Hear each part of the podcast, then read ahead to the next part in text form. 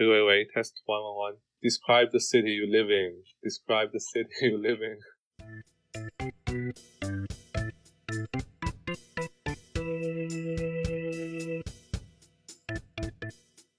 欢迎大家收听《编程百物语》，我们是一档揭开编程的神秘面纱，分享真实的编程体验的播客节目。也许你是初学者，有困惑疑问；也许你早已入门，想聊聊曾经的心路历程。都欢迎与我们分享。我们的邮箱地址是 codingmyths@gmail.com，c o d i n g m y t h s at gmail dot com，。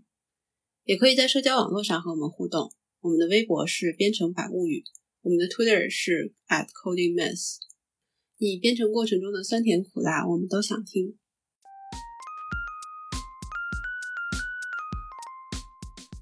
大家好，欢迎收听《编程百物语》第零期 Introduction。我是 Olivia，我是硬东东，是不是词穷了？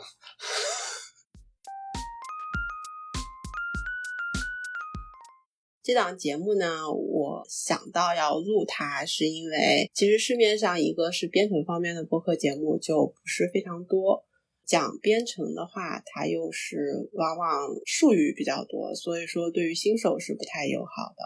很多朋友在上来就被很多的专业名词给砸晕了。因为我一般听播客的话，其实是放在旁边嘛，我做其他的事情，然后顺带着听一听。对。那像这种干货比较多的节目的话呢，我就经常觉得，哎，我刚才听了什么？必须要全神贯注的听，我才知道它具体在讲什么。和我想要做的就不太一样。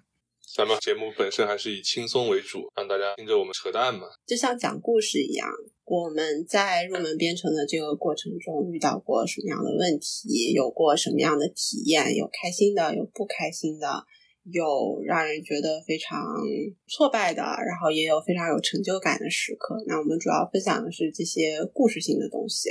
呃，具体的知识的话呢，我觉得也不是很适合播客这种形式的。挺好的。我们未来的话呢，主要是想聊一聊一些大家可能在想要入门编程，或者是已经决定要入门了，然后正在开始看这些资料的时候会有的一些问题。比如说，为什么要学编程？编程可以做什么？什么样的人适合编程？什么样的人不适合？然后还有有没有最好的编程语言？我应该用什么样的机器？什么样的 IDE？然后我们有可能也会邀请一些编程的新手或者是行业专家来分享一下他们在学习编程时候的一些经验或者是一些故事。踩过的坑大家也就可以避免一下，然后他们觉得特别好的东西也可以和大家分享。最近也是有很多小朋友、小伙伴们。各行各业的朋友们都在往编程这个方向转方向、转专业，有的是作为一个兴趣来学习啊，确实有很多这样的需求。所以说，我觉得我们的目标听众就是新手的话，主要可能有三类：一类的话是刚刚进入或者马上要进入大学，开始计算机的系统学习的新手；还有一类的话，就是像你刚才说的，他们之前可能是学的其他的专业。但是因为种种原因，因为职业规划或者什么的，最后决定想要以程序员作为自己的职业目标，决定转来学 CS。还有一类的话，就是说日常生活、日常工作中遇到了一些觉得可以通过编程来自动化节省时间，但是呢，之前又没有编程的经验，所以说想要看一看有什么样的工具可以用的人，我觉得可能主要是这三类。还有，如果有兴趣的，为了学着一门新技能的，也是可以的。我觉得这就划在第三类嘛，就比如说我工作中想要写个爬虫，然后把什么什么样的信息一下子就给收集过来，或者说我想要做个游戏，我想学习游戏编程，我觉得这个都可以划在第三类。就所以说，不仅仅是理工科可能需要去比较偏文科，就是一般你想起来好像和计算机关联不大的一些工作，可能也是需要一些编程的工具，可以给你的工作生活带来极大的便利。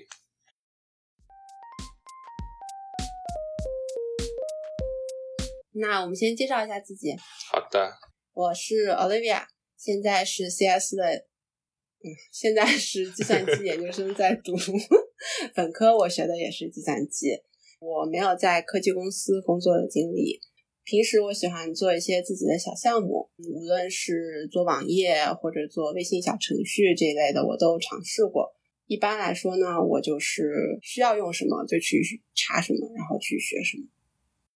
大家好，我是应东东，本科是学习电气工程的，也读过一个电气工程的研究生，后来从事了两年的人工智能机器学习方向的开发工作，呃，属于转专业的性质，可能能带来业界的一些经验给大家介绍一下。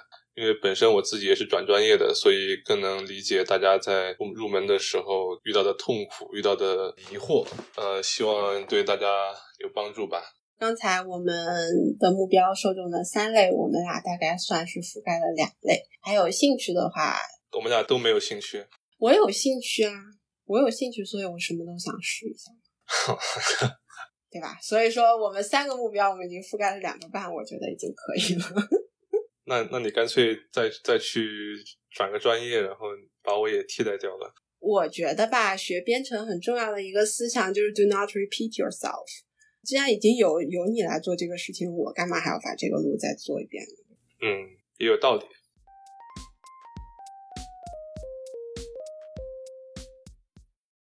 我们俩的经历其实总的来说还是代表了两类不太相同的学习的路线和学习方法的。因为 Olivia 她的做事出发点一般来说是自我为出发点比较多啊，这听起来很奇怪啊，怎么说？怎么说就是内在驱动比较强啊。就自己想到一个 project，一一个 idea，就会去实现它。然后通过实现这个 idea 的过程中，他会查很多资料，然后想办法把整个小东小产品给做出来。像像你之前有做了很多的微信小程序，都好像关注的人数还是 不错的。你现在有多少关注人数？我好久没有看了，上一次看的时候是累计有两万多的累计使用吧。全屏倒计时，大家要记得点击下载哦。真的非常好用，除了有广告之外，没有任何的缺点。那广告就那一个地哦，好吧，还要选颜色的。但是我本来就本来一共有十五个颜色可以选，我有五个都是完全免费的，其他的那个的话，你就只要看一下广告了。大家如果想学习做这个微信小程序，Olivia 也在。B 站上发过一个微信小程序的完整教程，很简单，就感觉不太涉及到非常多专业的知识。因为我当时做的话，就目标受众就是。不太有编程基础的人，里面它涉及到一些 JavaScript 的具体的知识的时候的话，我也分开其中一些视频专门讲我说的这个名词或者这个概念到底是什么意思。让我觉得特别特别开心的是，有一个大学的学生。然后他说自己是大三，然后之前学的也是文科的专业，他之前完全没有编程的基础，就跟着我这个教程一步一步的，最后就是把这个程序做下来了，然后也上架了商店，就我觉得超开心。那那他这个不是不是跟你冲突了吗？因为考虑到难度问题，所以说我这个教程里面的版本和我最终上架的版本还是有区别的。嗯，还留留了留一手是吧？我当时当然也是有从留一手的角度，就是毕竟你自己花时间做了个东西，别人做了一个和你一模一样的，然后你不觉得很奇怪吗？还有一个的话，是因为既然是面向初学者的话，我就不想把比如说一些框架啊，这个那个放进去，而且就是我只是实现了最基本的功能，它最后还有一些要考虑到的边边角角的情况，我都是作为一个思考问题留给观众。大家有兴趣一定要去 B 站上捧个场，点赞、投币、收藏，一键三连。那我到时候就把它放，就把这个链接 放在我们的 show notes 里面。可以。呃呃，刚才我们是在讲我就是我们俩不同的学习方法嘛。我觉得对我来说，学习编程的过程的话，是像搭积木一样，我不介意中间有黑盒子的存在。就是说，我只知道它这个东西在这里是这么用的，它可以和另外几块这么这么拼接起来。那中间它是什么样子，它里面的原理什么的，我这个我都可以暂时不去追究。我先把整个城堡搭起来了，搭起来了以后，我再去考虑说，哦，我是不是可以让墙壁更坚固，或者是更好看，然后我再来考虑这每一个一个的模块里面，它是不是有我需要去学习的东西。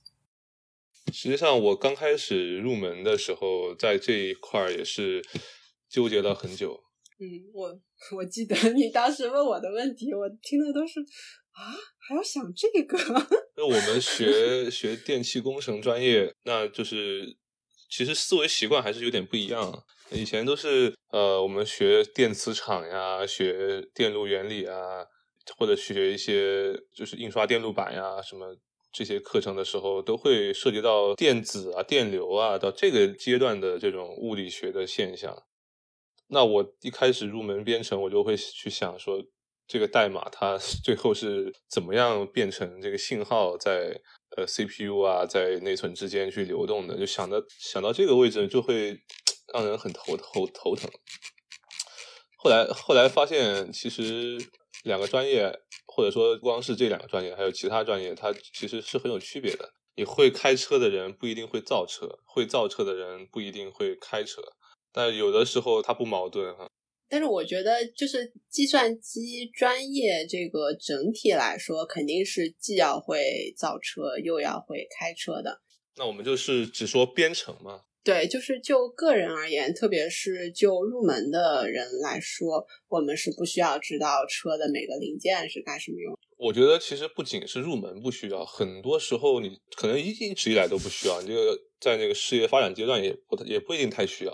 因为后续的整个它的分的很细，就是你光搞芯片的人就搞芯片，搞结构的人就搞结构，可能专门搞那个什么你的电脑的散热器的人就只搞散热器，他也不管你其他地方是怎么搞的，就分的非常细。尤其是编程属于软，其实属于软件工程，我们就总是因为我以前总是喜欢把软件和硬件想成一回事儿，后来发现你想通了这一点之后，你感觉也不是很难入门。就是 computer science 和 computer engineering 的区别。对，就只说编程这个事情是有区别的啊。这两个本来是两个大专业嘛，一个专业肯定不像这么简单。那接下来干脆我们来说一下咱们的入门是怎么入门的。嗯，我当时写的第一个程序，因为我就是计算机专业嘛。但是我们学校的话，是一开始你进校的时候，所有的人都是不定专业的。你在第一年、第二年就可以上各种各样的课，去探索一下自己的兴趣所在。我像我的话，我就上过教育学啊，还有还有考古课，就讲的是近东历史，就是像埃及啊、美索不达米亚平原啊之类的那个地方的考古，好玩是好玩，我也很感兴趣，但是感觉不是我最后真正想学的东西。我进大学之前还想过我要学心理学，但是后来也没有真正去，就是去上过课，但是也没有真正去把这个作为自己的专业。我当时也挺迷茫的吧，就想那干脆再不行就学数学作为专业吧。但是我对数学其实也不是非常就是有激情的。然后呢，我妈因为她自己的工作就和数据库啊、电脑打交道，然后她就一直在我的耳边催我说：“你要不要去上一节计算机的课试试看？”她一直觉得这个应该挺适合我的。但是我也因为一些一开始对于编程的刻板印象吧。然后就觉得，哎呀，是不是很难？但是去上了那节课了以后，我觉得，天哪，怎么会有这么有逻辑、这么有条理、这么 make sense 的东西？然后我就喜欢上了编程，后来就选了计算机作为自己的专业。我们的第一节入门课的话呢，它是入门的语言是一门叫 processing 的语言。它是由 Java 衍生开来的，而且因为它的创始人是一个艺术家，所以说它一般来说主要是用来生成电子艺术和做视觉交互的。电子艺术和视觉交互的话，就是比如说我们看到一些很酷炫的特效呀，或者是做一个比较简单的游戏啊，这些 processing 都是可以比较好的完成的。而且它的话，一开始是给你一张空白的画布。你就像画画一样，就可以把自己的各种各样的想法给画上去。那我还记得我的第一个作业的这个程序，老师让我们在画布上面首先有一条地平线。在地平线的两边的话，就分别是天和地。你要根据画面的近大远小的原理，离地平线越近的东西，它的尺寸就越小；离两边越近的东西，那它尺寸应该越大。其他的同学一般做的都是静态的嘛，比如说一条小路或者是海岸之类的。对，我当时就觉得。只要我画一个静态的东西，有点无聊。我就在想，怎么样才能把这个作业做得更特别、更高级？我想的不是高级，我想的是更好玩。我就做的是一个非洲大草原。因为当时我们其实只学了循环和条件语句，我自己想，那我能不能点一个地方，它随机出来一个东西？我就自己去查了随机应该怎么写，最后做出来的就是根据点天上还是地下，它会随机出现一些一些图像，是小动物还是什么？说你点天上，它可能会出现云，或者是出现热气球，这个到底出现哪一个是随机的？然后你点地上的话，它可能会出现猎豹，可能会出现羚羊，就是下一次点击它点击出来的是什么也是不确定的。最后的话就相当于你可以和用户互动，最后生成一幅独一无二的图片的那种感觉。所以你当时做这个一共大概花了多少时间学习，然后一共花了多少时间做呢？这个说实话我 不太记得了，但是我们的作业可能一般一周两周的那种吧，但是我肯定没有天天都在写这个东西，最后花的时间加起来可能几个小时。所以是当时当时你也是也是说没有一些这个编程基础的，然后第一次来做做这么一个作业小程序，对，你就觉得其实其实难度上来讲也没有很高，对吧？我小时候就喜欢画画嘛，所以我这个比起编程，我觉得更像是在一个画画的过程。就是所以说整个过程我就觉得很开心，因为我在创造一个东西的，而且一个循环写对了以后，它就在该出现的地方出现了，就是那种成就感，我也非常喜欢。感觉所有的东西它都规规整整，非常有逻辑的排列在那个上面，我就觉得心情非常的愉快。所以你就通过这个这门课就决定了走这个计算机方向了。对，后来的话有一个女生，她和我是一节课的，但是我们之前其实没有说过话嘛。然后有一次中午吃饭的时候，在食堂，我那边正好有位子，她就坐回来了。她跟我说：“哎呀，上学期上的这门入门的课，你的几次作业，我觉得都好棒。”当时我听了觉得哇，就是特别的开心。还有小迷妹了。嗯，当然，就是那节课也是我应该是从小到大第一次通宵，大概是第三次作业，开始要让这些物品在我们的画布上移动了。我不太记得我们学的是什么，但是反正最后我要做的东西呢，是一个像小游戏一样的，你操控的一只小僵尸，从画面的另另外一边会有一些符出现，你就要避过这些符，让小僵尸到画面的。另外一边，这个就比之前要复杂很多嘛，然后就是有各种各样的判断，然后循环什么的。那个僵尸的显示一直不对，就它一直不按我想要的方式做。这个 bug 的话，我就改一会儿，然后我就该去睡觉了。第二天还要上课呢，但是 越改越精神，怎么改也改不出来啊！结果改完的时候就已经第二天早晨八点钟，我就收拾了一下就去上课了。这个不提倡通宵啊，我们。这个节目是一个健康、积极向上生活，呃，身体第一啊，就不提倡通宵。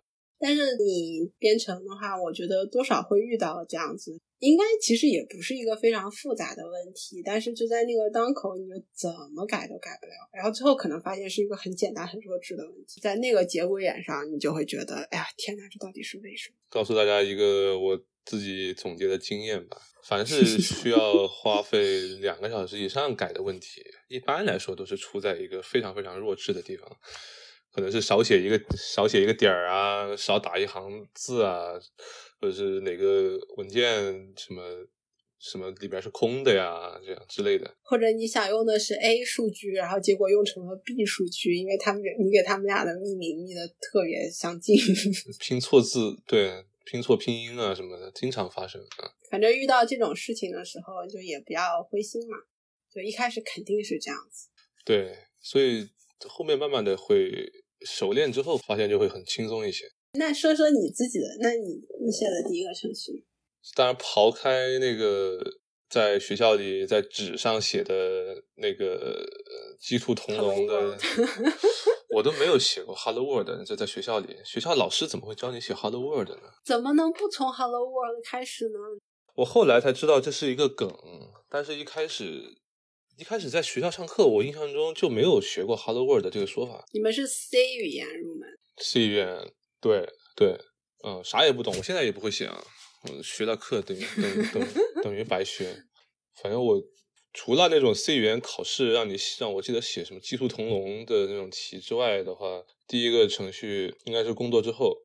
工作之后，当时也是进去试用期嘛，然后有一个小师傅会带着我来做做一些工作，然后因为我也是刚入门这个行业，那给我安排了一些比较简单的任务，然后其中有一个第一个任务是让我从一个数据库里把数据读取出来，然后改一下它的排版啊、结构啊这样的东西。然后再把它转存到一个 Excel 表里去，然后把这个表发给领导，让他来审查，啊，可能做一个像像统计一些工作之类的。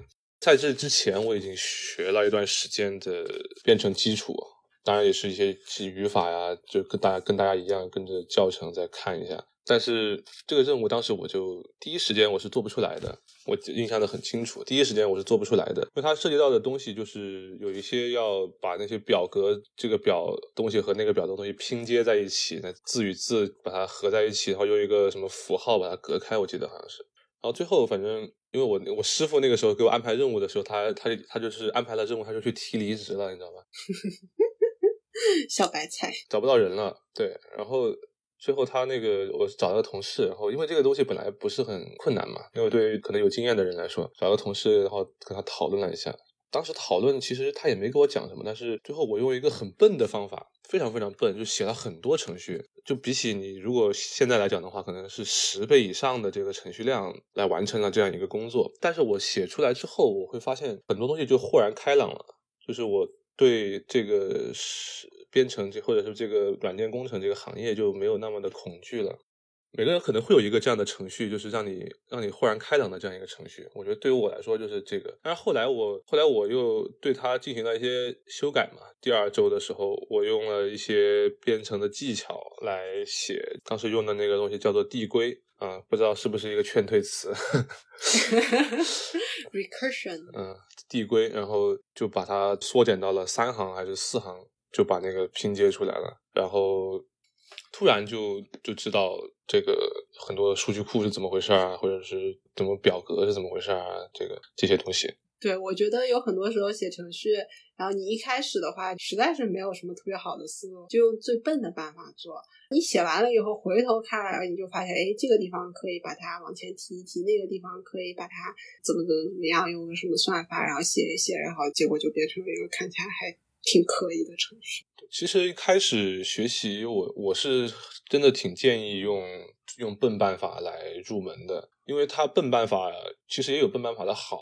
有的东西它可能是程序语言里面它就自带了一些东西，只是你一直都不知道它在那里，你不会去用它。但是你又要想办法实现出来同样的功能，那你就会会花很多时间来写很多的代码。但这个过程本身是非常锻炼人的。可能到后面的某一天，你突然知道了，原来还可以这样写，是不是要定义一下什么是笨办？对，你说的也对。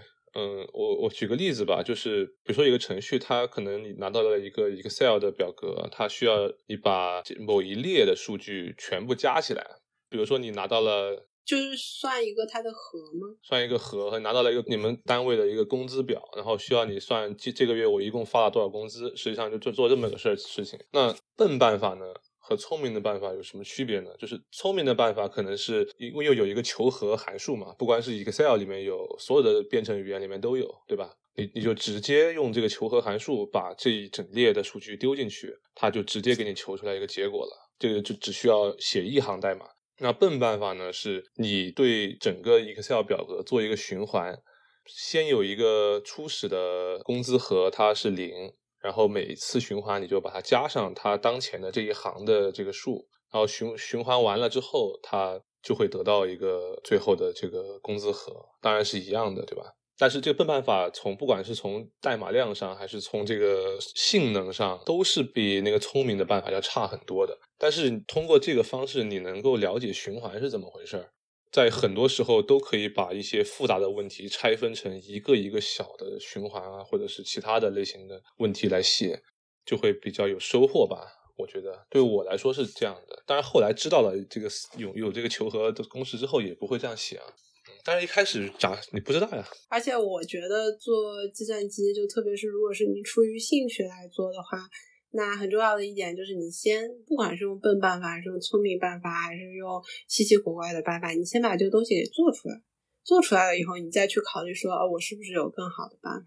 动手，对对，动手先动起来是非常重要的，就不一定说一定要把所有东西全部想得清清楚楚的。这我就觉得这个东西没有一百分。就是你只要觉得好就好了，而且像计算机，尤其是编程吧，像编程是你做一一个功能或者实现一个什么东西，有一万种、一千万种办法可以做到。我觉得这些办法。其实没有优劣之分了，在某种程度上来说，就小规模的话，其实你最优解和最差解的话也差不到哪里去。因为我们现在面向的听众的话，还是主要是正在入门的，那可能做的项目本身也比较小。那么，比如说算法、数据结构这些东西，在最后的性能影响上、结果影响上都是比较小的。所以说，你可以先把它做出来，做出来以后，如果有时间、有精力，你再去考虑怎么优。化，或者说，如果你这个东西你只要用一次，那用完了以后就反正也扔了。下一次写的就是类似的东西的时候，你再考虑说，我上一次是这么写，我这次要不要换个方式写？我建议是暂时就先放开，放掉它，就是啥也别管。这个东西写多了就会了。对，一开始不用纠结这东西，只要这条路能到，对吧？就是你可能哪怕花的时间多一点，辛苦一点，只要这条路能能走到就行了。而且一般来说，你写程序写出来的这个东西是不可能把你的电脑给搞坏的，所以说不要怕去尝试、去写、去试，看一看会发生什么，对吧？如果真的有人能把电脑搞坏的话，我也是比较想了解一下，想采访一下他的经历。这这个很难，这个很难的，真的很难的。对对，就和你考一百分很难，考零分也很难。所以说，比如说你在网上。搜，然后搜到了一个可能的结果，你发现它能用了以后，你可以改一改里面的数据啊，看一看它最后输出来的结果和你想要的是不是是怎么不一样，然后你再想一想是怎么写的，说不定你也就明白它为什么要这么写。我们之后可以就给大家推荐一些觉得比较 OK 的教程吗？嗯，可以啊，教程，然后还有包括就怎么问问题，我们到时候也可以说一说。对，这个也很重要。那大家还是要关注一下我们的频道啊。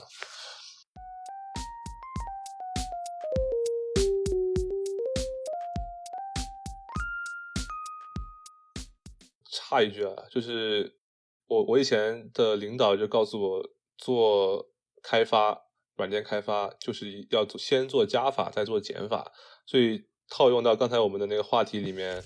就是你可以先用笨办法来做，可能这个是做加法的过程，然后你再去做减法，把一些没必要的东西删减掉或者改动掉。这不是传说中的把书给读厚，然后再读薄的过程吗？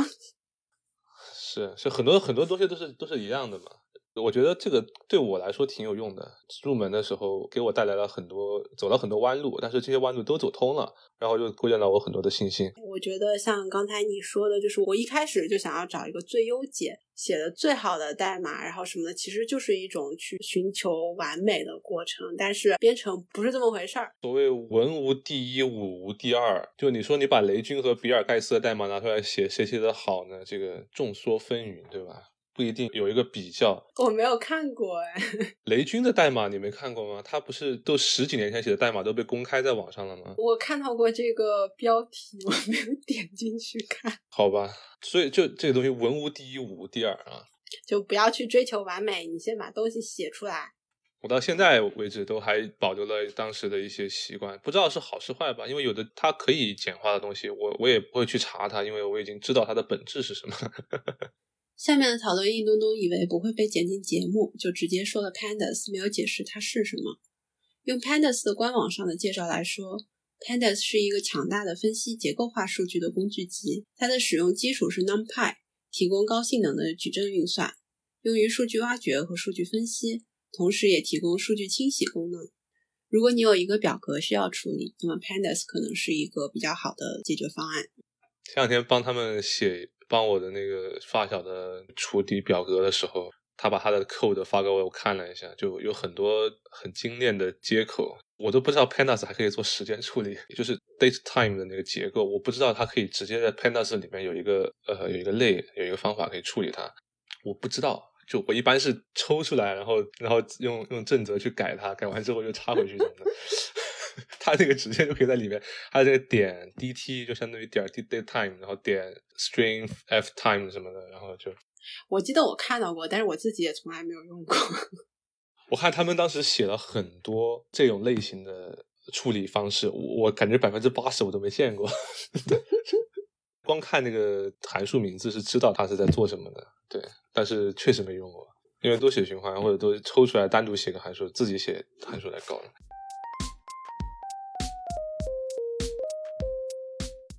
反正就是感谢大家收听《编程百物语》的第零期节目。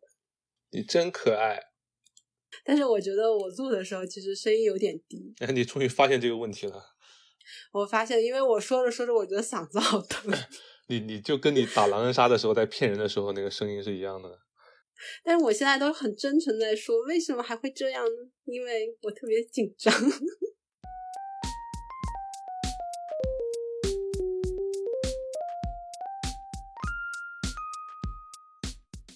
揭开编程的神秘面纱，分享真实的编程体验。感谢大家收听《编程百物语》。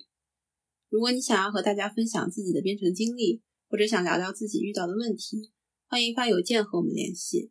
我们的邮箱地址是 codingmiss at gmail.com，我们的 Twitter 是 at @codingmess，我们的微博是编程百物语。感谢桂花糖玉苗老师为我们独家提供的音乐。